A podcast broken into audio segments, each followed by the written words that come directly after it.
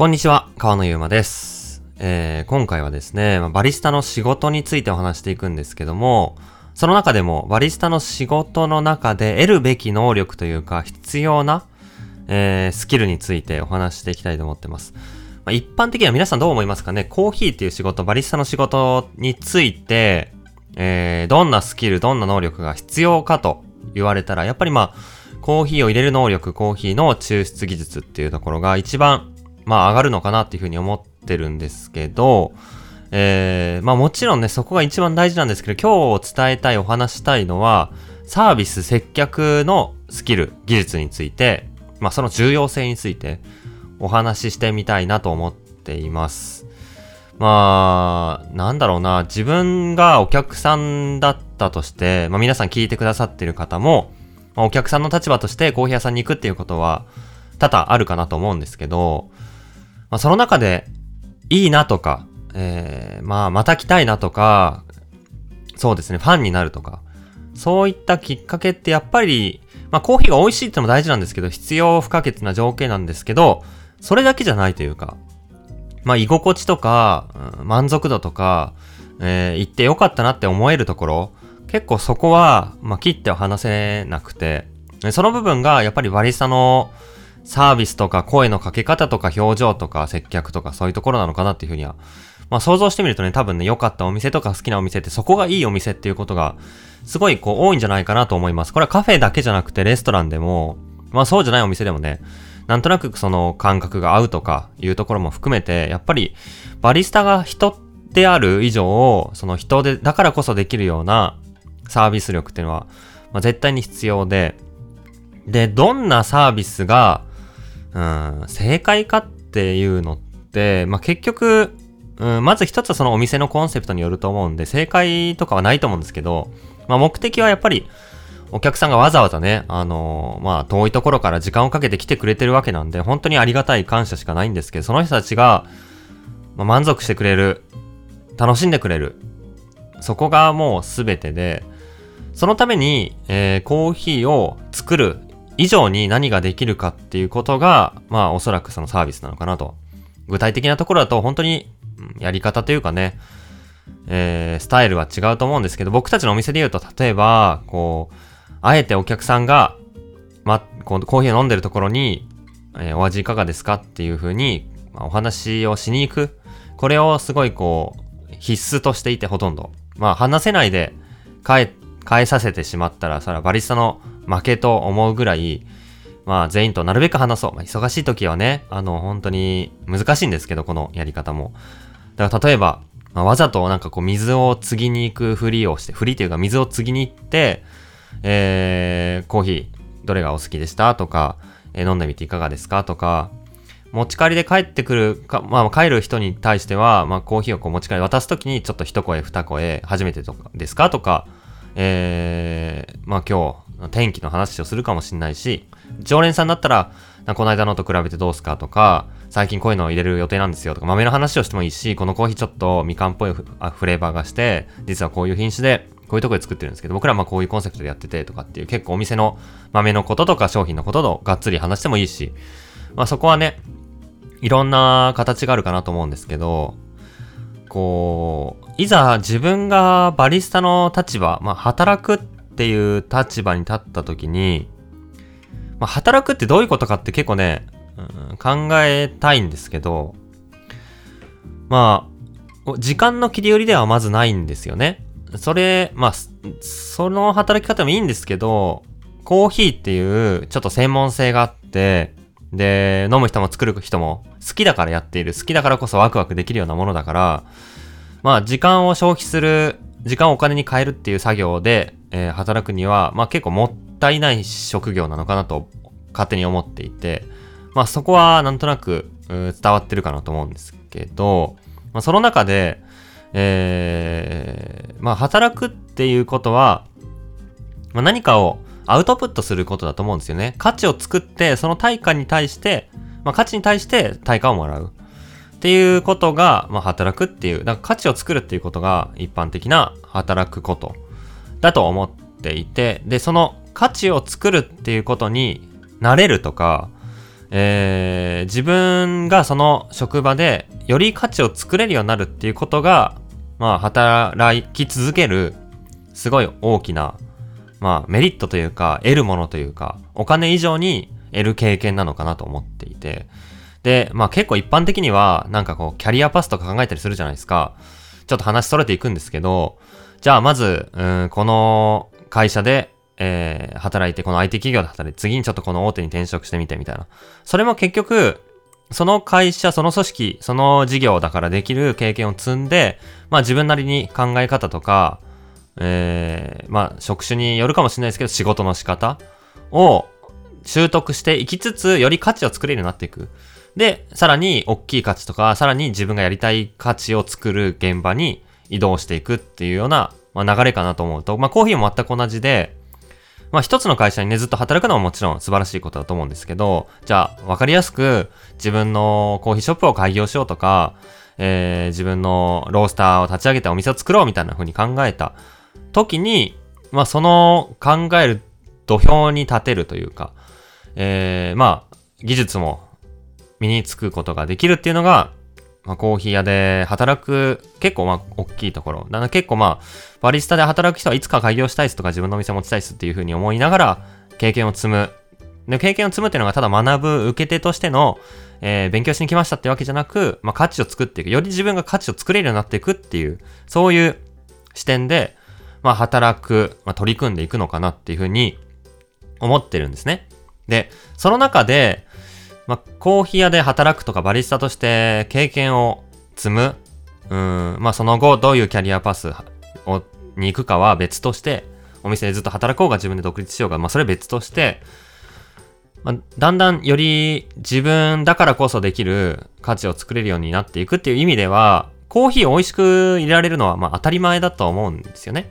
ドリップ、っていうかまあそれは家でもできるっていうか、豆を買って家で練習すれば美味しいコーヒーを作るっていうことは、割と誰でもできるようになるかなと思ってて、店だから詰める経験とか、お店でバリスタとして働くからできることってやっぱり、自分にファンをつける能力だなというふうに思うんですよね。だからまあ、サービス力をつける。サービス力をつけるっていうのはすごいこう、本当にバリスタとして働く大きな価値だと僕は思ってるんで、まあ結構一般的にはコーヒー屋で働いている、バリスタで働いているって人ももう聞いてる人の中にもいるかもしれないんですけど、やっぱりまあ一番の、うん、見える部分は、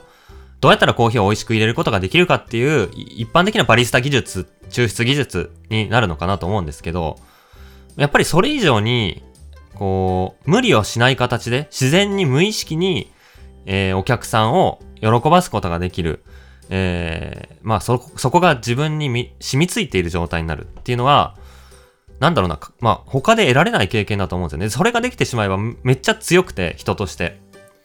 うーん、まあ、なんだろうね、営業力をつけるっていう感じなんですかね。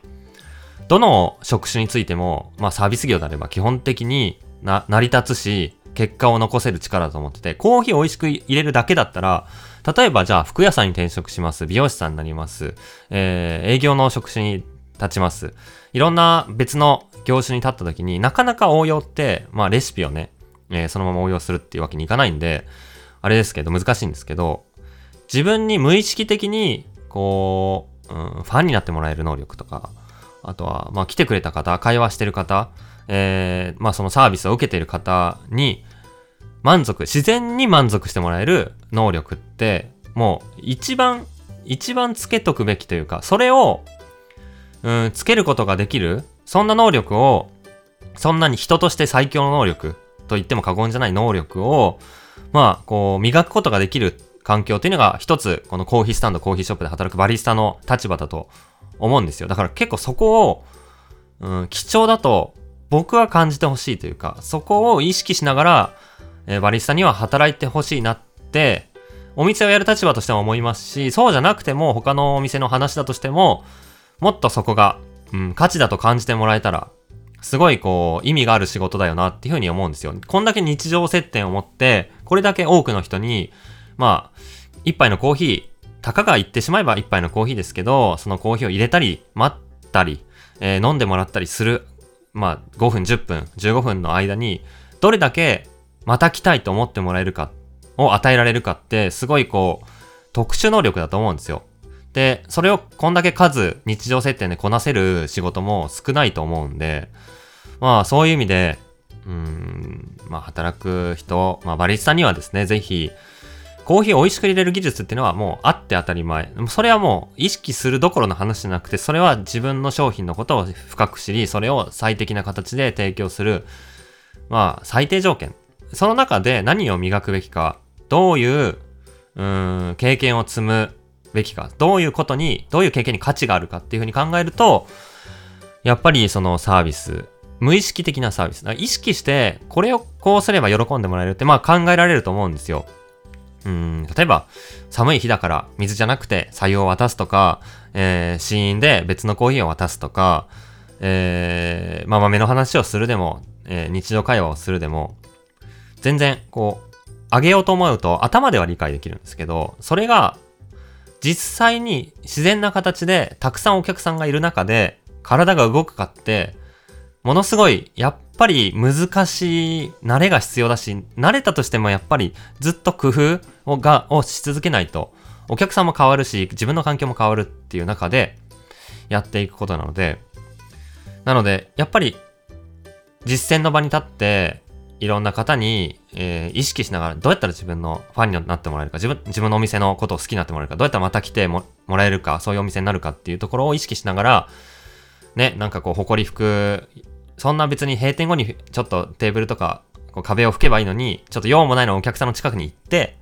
で、こう、ふらっと来たついでにお話ししましたみたいな体で自然にこう、会話するとか、あんまり自分がお客さんの立場でどっかコーヒー屋さん行った時に、あ、この人はこういう動きで接客してんだなって、わかんないと思うんですよね。見ないし。でも、いざ内側に立つと、なんかね、ドキドキしちゃうし、いつお客さんの方にちょっと距離感ある中行けばいいかとか、どんな話から入り込めばいいかって、結構ね、緊張しちゃって考えるほど難しいことだと思うんですよ。それがどんだけ自然にできるかって、えー、すごい特殊能力、特別な力だと思っていて、そんな力をやっぱりこう、コーヒー屋で立つっていう中で身につけていくべきだと僕は思うし、いいなと思うコーヒー屋、いいなと思う、まあ、レストランってやっぱり、そこのお客さんとの接点、コミュニケーション、どういう気持ちにお客さんがなって、どういうう体験をしてもらおうと思うかっていう、もうその心配りと、えー、意識で生まれていくんだなっていうふうに強く思います。まあ、だから、まあ、よく一般的にね、こう、サービスが大事とか接客大事とかって言うんですけど、まあ、それはそういうふうに頭で理解することじゃなくて、自然に無意識でできる状態になるっていうことなのかなと思ってますね。そこが、やっぱりバリスタに働く他の職種から入ってくる中でも、やっぱりも、もともとサービス業やってる人って、そこがすごい強いなと思うし、で、やっぱりまあコーヒーを入れる以上にそこへの意識だったり経験だったり慣れっていうところ、まあ、意欲があれば別に経験なくてもいいんですけど、そこはコーヒー屋で働く上でも、ものすごいこう大事になってくるかなといざ入った中で、やっぱりこう、視野がね、自分のドリップだけに行っちゃうと、こっちを向いてるお客さんいるのに気づかなかったり、えー、こっちに向かってきているお客さんがいるのに、ファーストコンタクトの挨拶ができなかったり、向こうからね、すいませんって言われたり、もうその時点で敗北なんですよ、サービスをする側からすれば。だからそこの、えー、まあ、全員に楽しんでもらうって一言で言えばそうなんですけど、それが、